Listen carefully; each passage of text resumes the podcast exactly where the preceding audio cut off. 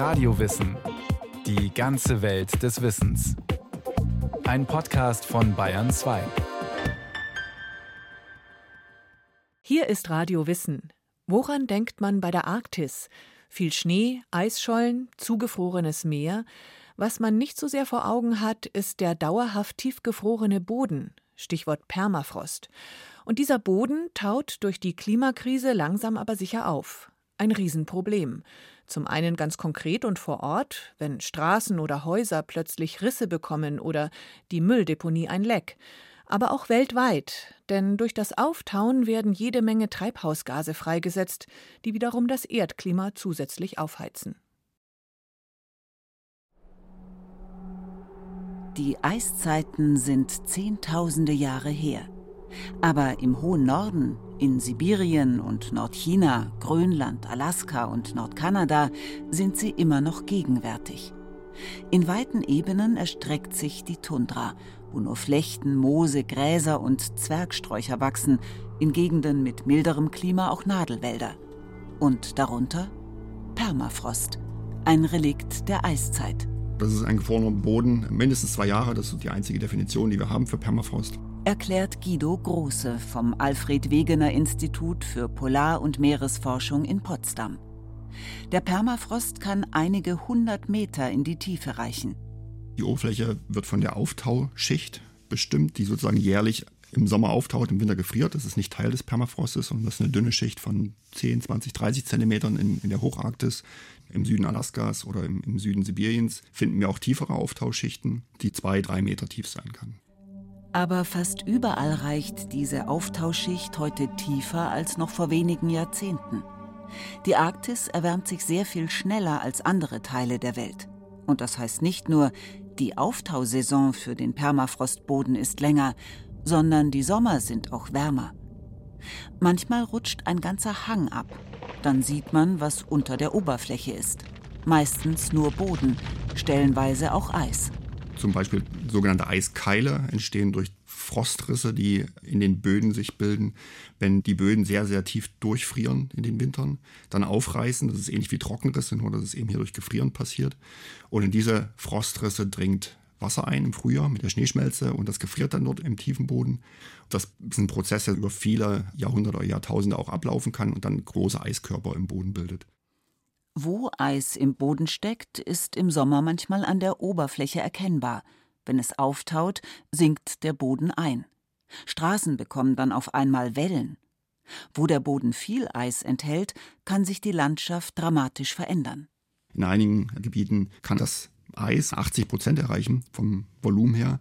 Und wenn das natürlich auftaut, dann entstehen große Senken. Und die nennen wir Thermokarstsenken. Die füllen sich recht schnell mit Wasser sogenannten Thermokarstseen. Und diese Seen führen auch dazu, dass viel mehr Wärme noch in den Untergrund abgegeben wird.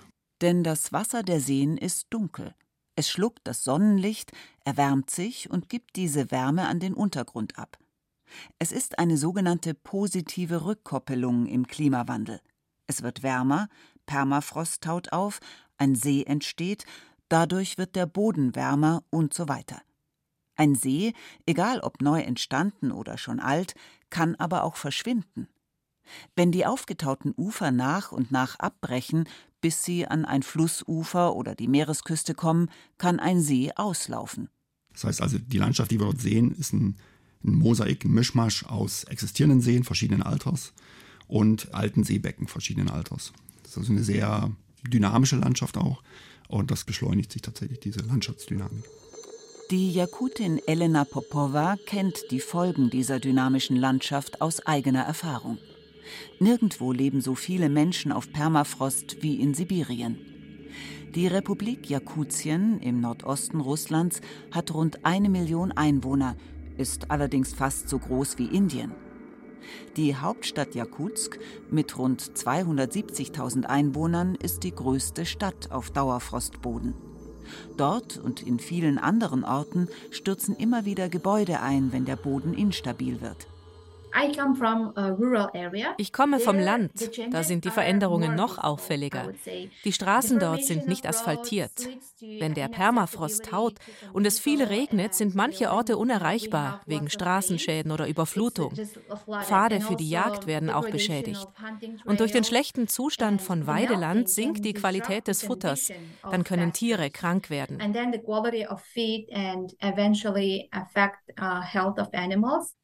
In Jakutien werden Rinder, Pferde und Rentiere gehalten für die Selbstversorgung mit Milchprodukten und Fleisch. In den Dörfern gibt es meist keinen Supermarkt. Deshalb hat der Dauerfrostboden auch ganz praktische, gleichwohl lebenswichtige Funktionen als Vorratskammer und für die Trinkwasserversorgung. Wir beginnen im Mai, uns auf den Winter vorzubereiten. Mit Jagen, Fischen, Beeren sammeln, Heu machen. Wir gehen jeden Tag in die Natur wie zur Arbeit. Alles wird in Eiskellern eingefroren. Die Vorbereitung endet im Oktober mit der Massenschlachtung von Rindern, Pferden und Rentieren. Stellen Sie sich vor, wie viel Essen wir für die kalten neun Monate für die ganze Familie unterbringen müssen. Fünf, sechs Leute plus Verwandte. Im Winter heben wir wir alles draußen auf. Da wird es bis minus 55 Grad kalt. Im Sommer brauchen wir die Eiskeller vor allem für Trinkwasser. In manchen Dörfern gibt es eine Wasserversorgung, in meinem nicht. Wir müssen Eis von zugefrorenen Seen holen. Im Frühjahr bringen wir es in den Eiskeller. Immer häufiger brauchen die Menschen in Jakutien jetzt allerdings im Sommer große Tiefkühltruhen für ihre Vorräte. Wenn der Permafrost auftaut, kommt manches zum Vorschein, was lange eingefroren war. Bekannt sind vor allem Mammutstoßzähne. Sogar ein perfekt erhaltenes, wolliges Mammutjungtier wurde gefunden und auch andere zehntausende Jahre alte Tierkadaver. Wissenschaftler haben darin Bakterien und Viren entdeckt, die sie im Labor wieder zum Leben erwecken konnten. Tote Tiere aus jüngerer Zeit enthielten Milzbrandbakterien, mit denen sich Weidetiere und Menschen infizierten. 2016 starb dadurch ein Kind in Jakutien. Inzwischen wird gegen Milzbrand geimpft. Es gibt allerdings auch so etwas wie chemische Altlasten. Zwar ist die Arktis weit weg von den dicht besiedelten, industrialisierten Weltregionen, aber giftiges Quecksilber wird seit langer Zeit mit Luftströmungen von dort in den Norden transportiert, wo es dann kondensiert wie Wasser an einer kalten Fensterscheibe. Da ist jetzt ganz große Sorge, dass durch das Auftauen der Böden dieses Quecksilber eben wieder frei wird. Das gelangt dann teilweise wieder zurück in die Atmosphäre, aber dann eben auch über den Wasserkreislauf in verschiedene Bereiche. Erklärt Moritz Langer vom Alfred Wegener Institut für Polar- und Meeresforschung in Potsdam. Die Ökosysteme werden belastet und letztlich landet das giftige Metall auch auf den Tellern der Menschen. Mit Beeren, die sie sammeln, mit dem Fleisch von Rentieren oder Jagdwild oder mit Fisch. Und am Ende kann es dann auch bei uns wieder auf dem Teller landen. Wenn wir über die Fischerei in der Arktis, in arktischen Gewässern nachdenken, dann kommt das eben zurück. Es gibt aber auch Schadstoffquellen in der Arktis selbst, weil manches genauso ist wie in südlicheren Breiten. Die Menschen fahren Auto und verwenden Einwegverpackungen. Es wird nach Öl und Gas gebohrt, es gibt Erzbergbau und Industriebetriebe, die diese Rohstoffe verarbeiten. Außerdem Tourismus, Jagd und Fischerei, mancherorts Landwirtschaft und nicht zuletzt Militärbasen. Aber eines ist anders als im Süden. Alles, was man für gewöhnlich im Supermarkt kauft und alles, was die Industrie braucht, muss über riesige Distanzen dorthin transportiert werden. Und was davon übrig bleibt, wird nicht wieder weggebracht. Aufgrund der wahnsinnigen Kosten, die dabei entstehen würden und weil sich dann das ein oder andere Geschäftsmodell, aber auch das Leben teilweise gar nicht mehr lohnen würde. Anders ausgedrückt, die Müllgebühren wären extrem hoch. Deshalb landen alle Abfälle dort in Deponien die aber nicht immer mit Folien oder ähnlichem nach unten abgedichtet wurden, denn der gefrorene Boden galt als ausreichende Abdichtung. Und jetzt? Ist es schon für Siedlungsabfälle problematisch, wenn diese natürliche Abdichtung auftaut? Insbesondere aber für Industrieabfälle, wie etwa Bohrschlämme aus dem Bergbau. Damit ein Bohrer nicht stecken bleibt, füllt man Flüssigkeiten in das Bohrloch. Früher war das oft Kerosin oder Diesel. Heute sind es zwar wasserbasierte Flüssigkeiten, sie enthalten aber viel Salz und weitere chemische Zusatzstoffe. Aber wo lagert wie viel von solchem Sondermüll?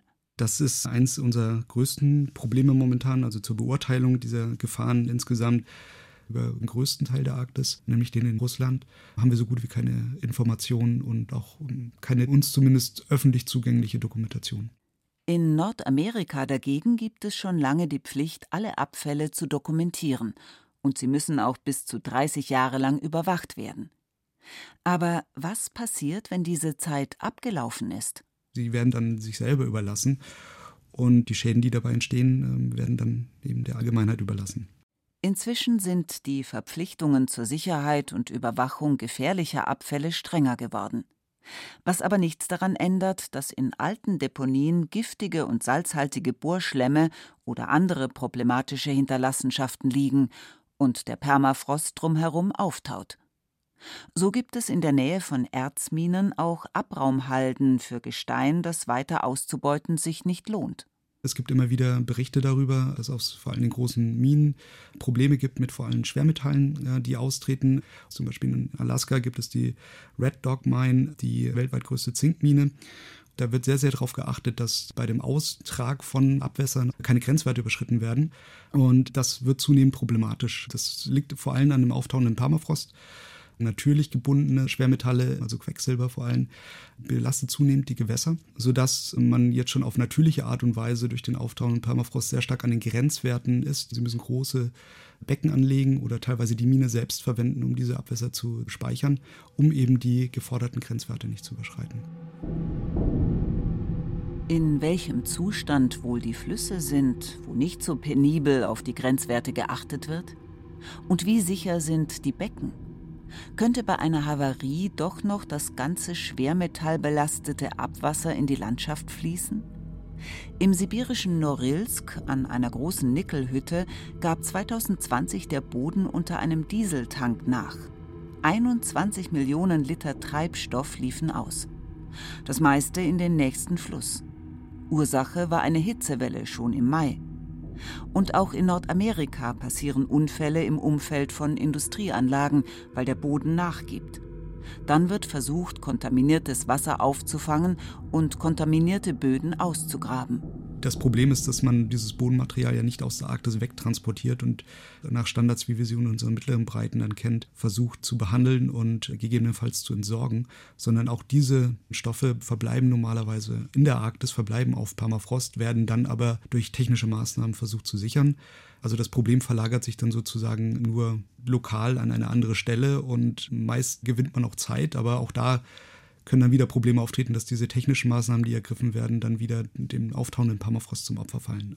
Es wäre tatsächlich die einzige Möglichkeit, nachhaltig mit diesem Problem umzugehen, industrielle Abfallstoffe langfristig wieder aus der Arktis abzutransportieren, um dann einem Recycling oder einer vernünftigen Entsorgung zuzuführen. Ich sehe allerdings nicht, dass das in naher Zukunft passieren wird. Der Abtransport ist schlicht zu teuer. Vorerst bleibt nur, alle Industrieabfälle sorgfältig zu dokumentieren und zu lagern. Bei Siedlungsabfällen hingegen gibt es schon Überlegungen, die Situation zu verbessern, weil der Boden unter den Deponien auftauen kann. Zudem entsteht das Treibhausgas Methan, wenn Abfälle verrotten. Manchmal geraten sie auch unkontrolliert in Brand, dann können Schadstoffe bis hin zu Dioxinen entstehen. Es gibt tatsächlich auch schon erste Anstrengungen, Müllverbrennungsanlagen zu installieren, vor allem in den größeren Siedlungen. Auf Grönland ist man da zum Beispiel auch dabei, eben aufgrund eines erhöhten Umweltbewusstseins. Aber die Praxis ist äh, sehr neu und auch tatsächlich noch nicht überall verbreitet. Moderne Müllverbrennungsanlagen emittieren weniger Schadstoffe als eine Deponie. Sie reduzieren die Menge des Mülls auf ein Minimum. Und was übrig bleibt, kann nicht mehr chemisch reagieren. Ganz nebenbei lässt sich aus dem Müll auch noch Energie erzeugen. Bislang sind die Orte in der Arktis meist auf Diesel angewiesen.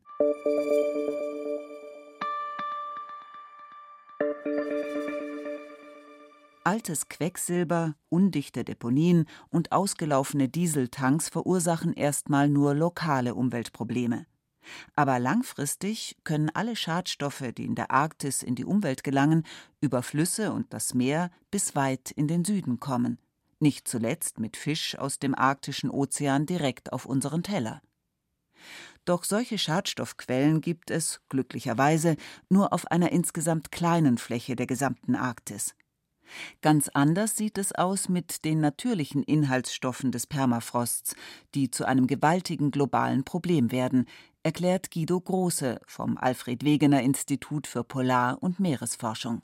Wenn man eine Handvoll Permafrostboden an die Nase halten würde, das würde fast wie Kompost riechen. Ein sehr starker Geruch und da weiß man quasi, da ist sehr viel Kohlenstoff drin. Die organische Substanz im Permafrost sind hauptsächlich alte Pflanzen und Tierreste. Wie im Komposthaufen machen sich Mikroorganismen darüber her. Je mehr Permafrost auftaut, desto stärker können sie sich vermehren. Und wo der Boden nicht wieder komplett einfriert, sogar noch im Winter. Aus der organischen Substanz im Boden, genauer gesagt aus dem Kohlenstoff, erzeugen sie Treibhausgase. Kohlendioxid oder Methan, je nachdem, ob der Boden trocken oder nass ist. Durch das tiefere Auftauen kann es sein, dass das Wasser stärker abläuft aus der Auftauschschicht und damit wird der Boden trockener. In diesen trockener werdenden Böden wird hauptsächlich Kohlendioxid gebildet. Denn im trockenen Boden gibt es genug Sauerstoff. Wo das Wasser aber nicht abfließen kann, kommt keine Luft in den Boden und der Sauerstoff ist schnell aufgebraucht. Häufig passiert es dann, dass ganz schnell ein Luftabschluss passiert wird. Der Sauerstoff wird verbraucht in diesen wassergesättigten Böden. Und unter diesen Bedingungen existieren vor allem Methan produzierende Mikroben. Methan ist das zweitwichtigste Treibhausgas. Es wird geschätzt, dass durch auftauenden Permafrost insgesamt so viele Treibhausgase entstehen können wie in einer großen Industrienation. Bisher wird das aber in den Klimaprognosen noch nicht berücksichtigt und damit auch noch nicht in der internationalen Klimapolitik. Das ist umso beunruhigender, als das Auftauen des Permafrosts ja erst begonnen hat, aber so schnell nicht enden wird. Selbst wenn die Menschheit ab morgen keine Treibhausgase mehr produzieren würde, ginge die globale Erwärmung erstmal weiter durch die Treibhausgase, die wir in den letzten Jahrzehnten ausgestoßen haben. Überall rund um den Nordpol wird die Tausaison also in den kommenden Jahrzehnten noch früher beginnen, die Auftauschschicht im Sommer dadurch noch tiefer reichen. Und mancherorts friert der Boden im Winter nicht mal komplett wieder ein. Es können sich ungefrorene Zonen entwickeln, die zwischen dieser Auftauschschicht, die jährlich gefriert wieder, und dem eigentlichen Permafrost dann entstehen. Das ist sozusagen der Startschuss für ein breiteres Auftauen des Permafrostes in diesen Regionen. In Westsibirien zum Beispiel oder in Teilen Alaskas und Kanadas ist der Permafrost mittlerweile verschwunden, beziehungsweise in große Tiefen abgetaucht oder abgetaut. Und ungefrorener Boden heißt, Bakterien sind weiter aktiv, erzeugen Kohlendioxid und Methan. Das passiert vor allem in milden, schneereichen Wintern, und die werden wohl in Zukunft häufiger. Weil wir weniger Meereis haben auf dem arktischen Ozean, kann die Atmosphäre mehr Feuchtigkeit aufnehmen. Das heißt, wir haben mehr Schnee auf Permafrost und damit kann der Winterfrost, die Winterkälte sozusagen weniger gut in den Permafrostboden eindringen und ihn runterkühlen. Denn die Schneedecke wirkt wie eine Isolationsschicht. In der warmen Jahreszeit setzt der Regen dem Permafrost zu sickert ein, transportiert Wärme in den Untergrund. Der Boden wird also immer instabiler. Immer mehr Gebäude, Pipelines, Tanks und Deponien sind in Gefahr. Also es gibt ingenieurstechnisch Möglichkeiten, wie man den Untergrund unter Gebäuden oder Pipelines zum Beispiel kühlen kann, durch Kühlflüssigkeiten zum Beispiel. Also zum einen ist es eine teure Methode, zum anderen ist es an vielen existierenden Infrastrukturen bisher nicht eingebaut. Wo der Boden gekühlt wird, sieht man dünne Rohre, die senkrecht aus dem Boden ragen. Im Winter wird die Kälte der Luft sozusagen auf Vorrat in den Boden transportiert. Im Sommer hilft eine Isolation, die Kälte im Boden zu halten, oder man muss die Rohre kühlen. Die Technik ist allerdings viel zu aufwendig, um ganze Orte oder Industrieanlagen zu sichern. Sie wird den vielen Indigenen nicht helfen, die oft in abgelegenen Dörfern in einfachen Häusern leben, nicht selten unter prekären Verhältnissen. Sie verlieren buchstäblich den Boden unter den Füßen, vor allem an den Küsten, wo das wärmere Meer an aufgetauten Stränden nagt. Für einige kleine Orte der Inuit gibt es bereits Umsiedlungspläne. Damit bedroht der Klimawandel eine ganze Kultur, wie die bekannte kanadische Inuit-Aktivistin Sheila Watt-Cloutier schon seit Jahrzehnten mahnt. It's part of our cultural heritage to be hunters. And it's not just about going Die Jagd ist Teil unseres kulturellen Erbes. Dabei geht es nicht um das Töten von Tieren. Es lehrt unsere Jugend, Stress auszuhalten, nicht impulsiv zu sein, sondern nachzudenken, im richtigen Moment geduldig oder mutig zu sein. Letztlich geht es um ein sicheres Urteilsvermögen. Das sind Fähigkeiten, die unsere Jugend auch in der für uns so rasant modernisierten Welt braucht. Und das Essen zu teilen ist eine so wundervolle Art, Familien- und Gemeinschaftssinn weiterzugeben. Unser Volk ist sehr eng verbunden mit seiner jahrtausendealten Lebensweise. Auch die junge Jakutin Lena Popova kennt diese kulturelle und spirituelle Bindung an ihre Heimat.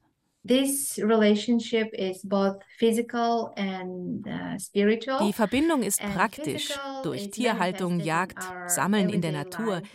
Aber der spirituelle Aspekt ist noch wichtiger, glaube ich. Das ist schwer in Worte zu fassen.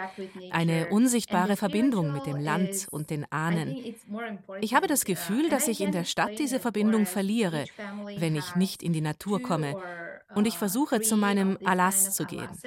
Das ist eine Thermokarstsenke, die durch Tauen und Gefrieren entsteht mit einem See und Wald. Jede Familie hat zwei, drei Erlasse. Wir fühlen uns verbunden mit ihnen und wenn sie verschwinden, ist das sehr traurig. Aber selbst wenn wir den Permafrost verlieren und trotz der engen Verbindung, glaube ich nicht, dass wir unsere 5000 Jahre alte Kultur verlieren denn wir tragen sie in uns. So, culture is a manifestation of what you have inside, I think. Das Auftauen des Permafrosts ist eine Zäsur für die Menschen in der Arktis und für einen Abschnitt der Erdgeschichte, der vor mehreren 10.000 Jahren begann, mit dem Ende der letzten Eiszeit. Auf dem jetzigen Kurs, auf dem wir uns befinden, werden wir wahrscheinlich bis zu 75 Prozent der Permafrostregion verlieren, bis zum Ende des Jahrhunderts. Und der Permafrost wird an der Oberfläche auftauen, in den obersten drei Metern. Das ist natürlich ein ganz bedeutsamer Prozess, der alles in diesen Regionen beeinflusst. Und das wird den Klimawandel noch weiter beschleunigen. Es besteht keine Aussicht, dass sich in absehbarer Zeit wieder neuer Permafrost entwickeln kann.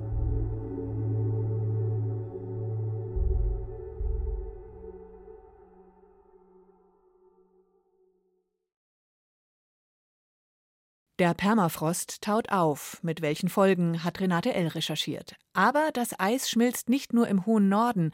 Auch in den Alpen wird es wärmer und auch hier taut der Permafrostboden auf. Bei Interesse gerne reinhören in die Folgen Die große Eisschmelze in den Alpen oder auch die zu Bergstürzen. Radio Wissen gibt's in der ARD Audiothek und natürlich überall, wo es Podcasts gibt.